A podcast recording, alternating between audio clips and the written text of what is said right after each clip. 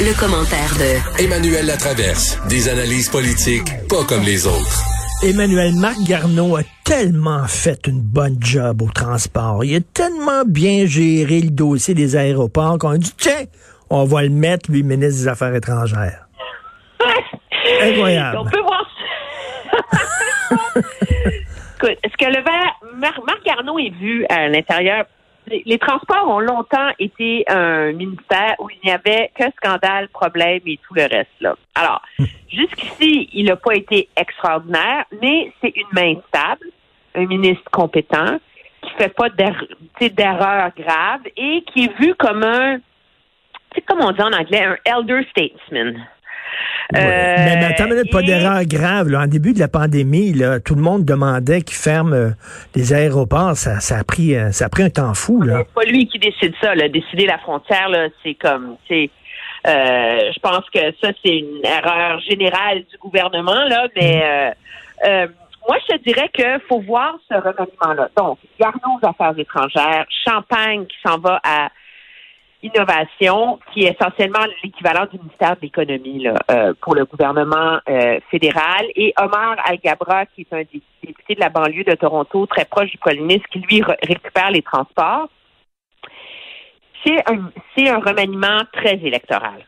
Hmm. Pourquoi? Parce que Navdi Baines, qui était à Innovation, est un député de la banlieue de Toronto, de Brampton on fait rentrer à la place au cabinet un député, Omar Al-Gabra, de Mississauga, qui est juste à côté.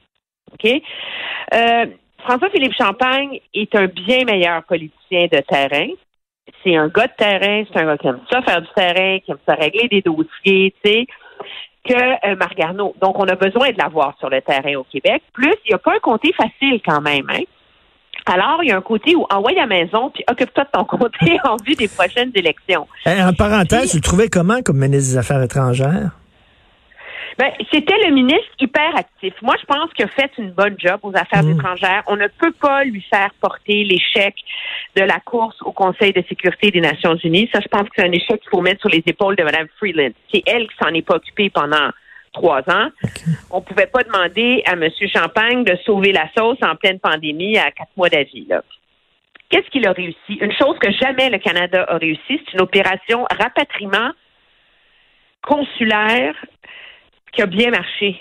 Et ça, c'est la première fois qu'on voit ça. À chaque fois qu'il y a des écrasements d'avions, qu'il y a des, des désastres naturels, c'est le bordel. Lui, il est rentré, ça a marché, ça a roulé, il est hyper respecté, hyper aimé dans son ministère. Il est hmm. comme un, un ministre là, qui travaille, qui aime ça, qui veille au grain, etc. Moi, je pense qu'il a fait une bonne job jusqu'ici. Il a réussi à regagner un accès consulaire pour les deux euh, Michael qui sont hmm. en Chine. Euh, et donc, c'est sûr que sur papier, de passer des affaires étrangères à innovation, tu dis, hey, sacré d'émotion, tu sais. Oui, hein? Mais, mais oui, c'est sûr. S'il y a pas c'est très prestigieux, les affaires étrangères. Mais en même temps, l'envers de la médaille, c'est moi, je pense que c'est, pour lui, c'est un meilleur match, si on veut politique.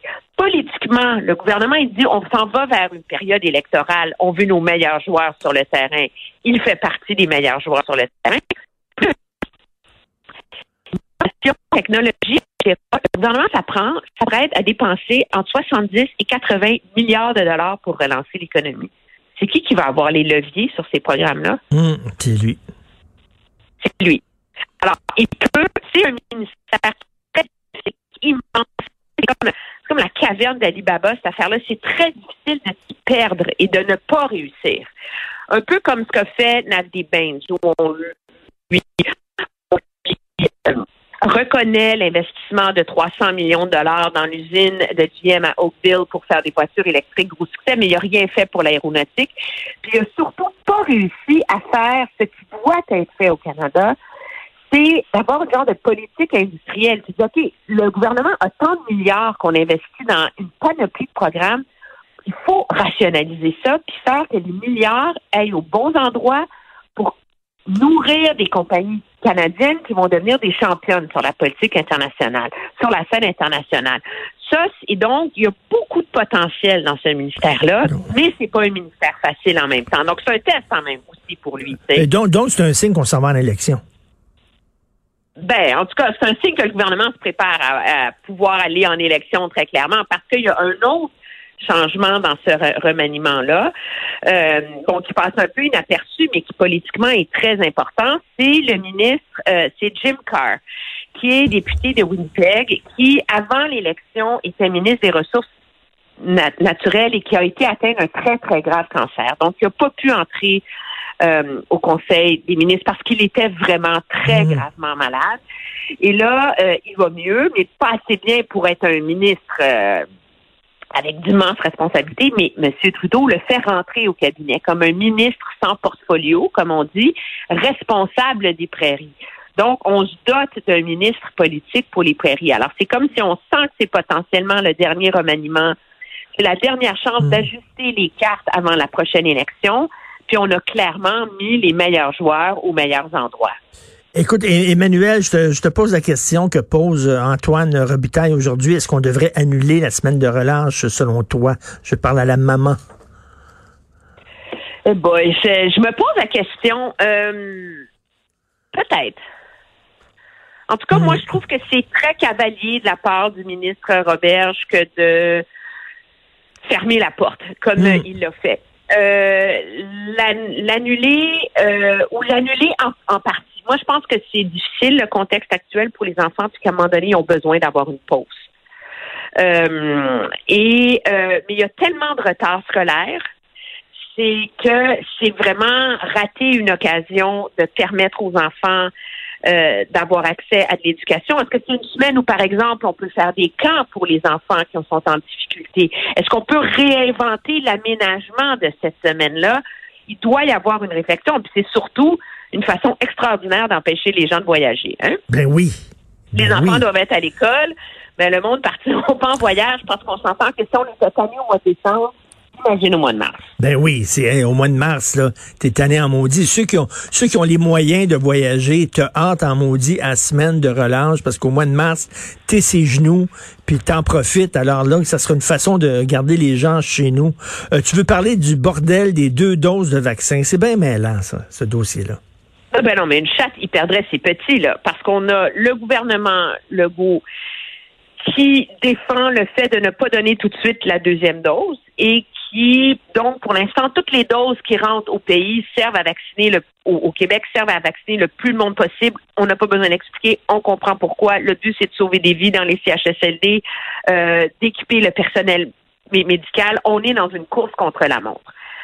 En même temps, et c'est une stratégie que beaucoup de médecins appuient, mais en même temps, moi, j'ai un problème avec ça. Je me dis, à quoi ça sert d'avoir des agences réglementaires qui mmh. évaluent un vaccin, et qui dit ce vaccin est efficace à 30% basé sur telles études qui sont vérifiées, qu'on a étudiées et ça prend deux doses pour avoir vraiment la meilleure protection possible. Là, on dit, ben tant pis la meilleure protection possible, on va sauver plus de vies à court terme.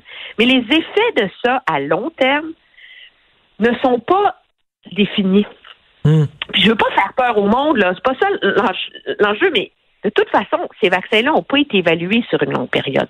Donc, est-ce que ça va aider aux mutations du vaccin? Est-ce que ça va euh, réduire l'immunité de la population euh, sur une période d'un an, deux ans, donc à terme nuire à notre capacité à long terme d'éradiquer mmh. la COVID.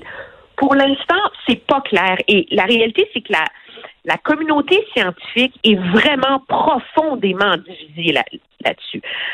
moi, je trouve je suis inquiète de voir le gouvernement la semaine dernière dire non, nous trois doses, nous c'est trois mois avant la deuxième dose, tant pis, Pfizer est d'accord, il n'y a pas de problème. Puis là, tout d'un coup, hier, le gouvernement Legault a comme tempéré ses ardeurs. Hein? On n'était plus accroché aux trois mois pour la deuxième dose. On était prêt à peut-être revenir à un échéancier plus court entre les deux doses.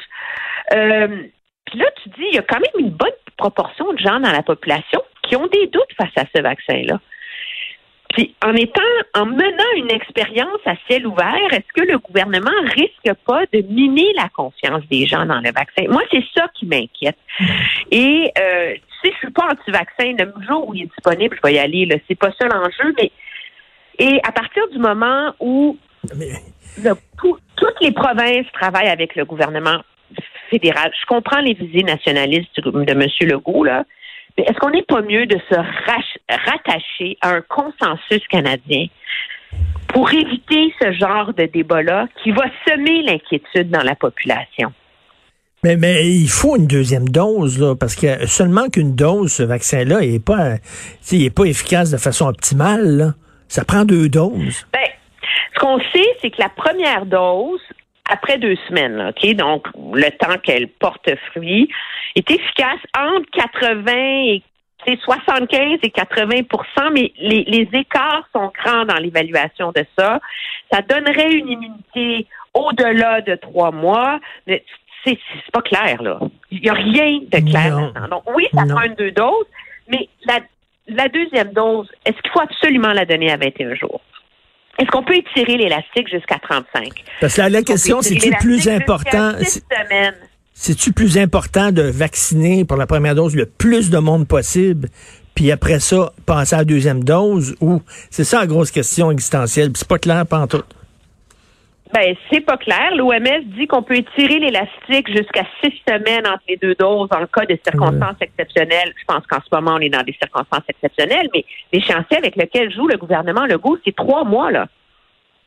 Les gens qui ont été vaccinés au mois de décembre en CHSLD n'auraient pas leur deuxième dose avant la, la mi-mars. Donc, il y a beaucoup de flou là-dedans, moi je trouve.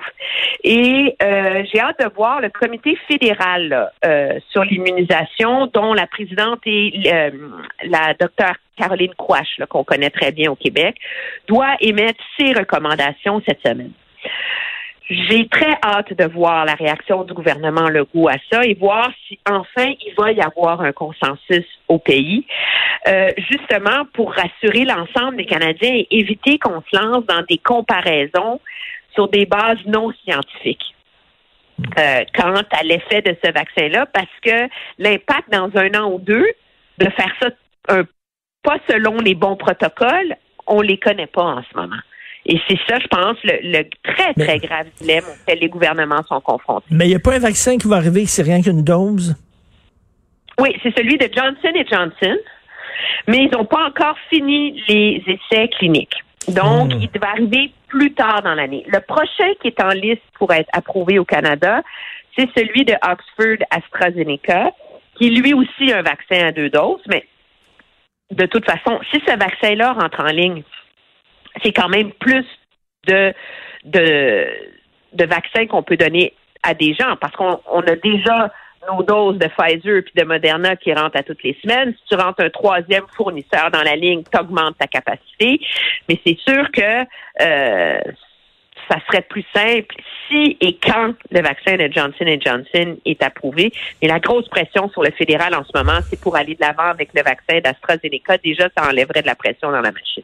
On a hâte qu'il arrive. Et euh, en terminant rapidement, euh, tout de suite après euh, la pause, je parle à Mathieu Bock-Côté qui me dit que il adore croiser le fer avec toi à la joute.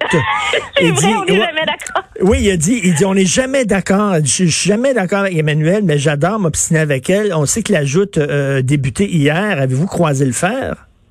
Ben oui, parce que bien sûr, sur, euh, sur en particulier sur l'enjeu de si Twitter avait eu raison ou pas de bannir le président Trump. Oui. Tu sais à quelle enseigne il logeait. J'ai même pas besoin de le dire à nos auditeurs. Moi, j'avais une perspective un peu euh, un peu différente, sans surprise, mais comme lui qui a un sens de la formule que moi j'ai pas, il dit Emmanuel et Mathieu, ils ne s'entendent sur rien, mais aiment débattre de tout. c'est exactement ce que Mathieu me dit l'autre jour. On a fait un, un 5 à 7 virtuel avec Mathieu, puis il m'a dit, j'ai hâte de commencer la joute pour m'obstiner avec Emmanuel. Merci, bonne journée. Bonne journée, je vais regarder ça en reprise. Salut.